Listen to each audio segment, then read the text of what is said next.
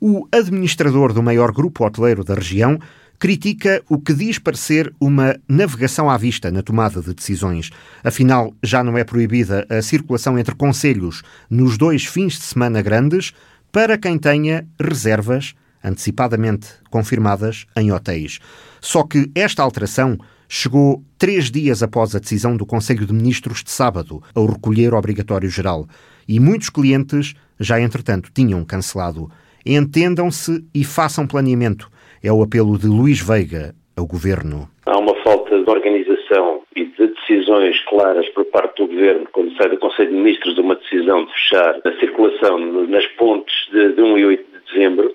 passado dois dias ou três dias é que, é que vai, já depois de estar em campanhas no ar para vender o fim de semana, começando à sexta-feira, porque sexta-feira, como sabem, até às 11 horas da noite, não havia imposição de, de recolher obrigatório, vem dizer que afinal, desde que as pessoas tenham uma confirmação da reserva na mão, podem circular à vontade entre sábado e, e segunda-feira, ou seja, não há recolher obrigatório para quem tenha uma confirmação de reserva de um hotel que lhe tenha sido enviada por e-mail, que é o, que é o normal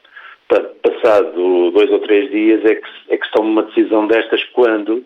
há hotéis que fecharam, há hotéis que fizeram campanhas para, para vender a sexta-feira, portanto tem havido que sistematicamente, após cada decisão do Conselho de Ministros, um esclarecimento passado uns dias que acaba por uh, colocar em causa toda a campanha comercial que foi feita e mais uma vez isto aconteceu. Não quer dizer que não seja benéfico, só que entretanto foram desenvolvidos esforços dos, dos hóspedes para virem na sexta-feira, quer dizer,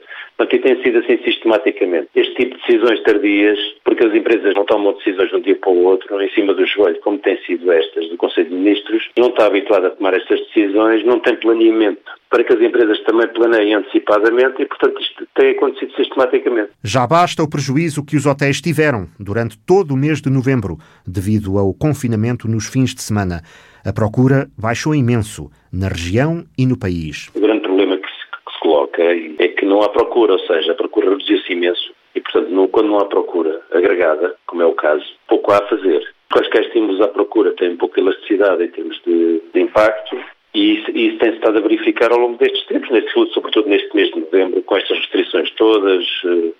aos fins de semana e isso tudo. Portanto, teve aqui um impacto muito negativo na hotelaria uh, toda, a nível nacional, e, como é óbvio, também na nossa. Agora, uh, a hotelaria, a maior parte da hotelaria está fechada, está 8% dos hotéis é que estão abertos em Lisboa e no Porto,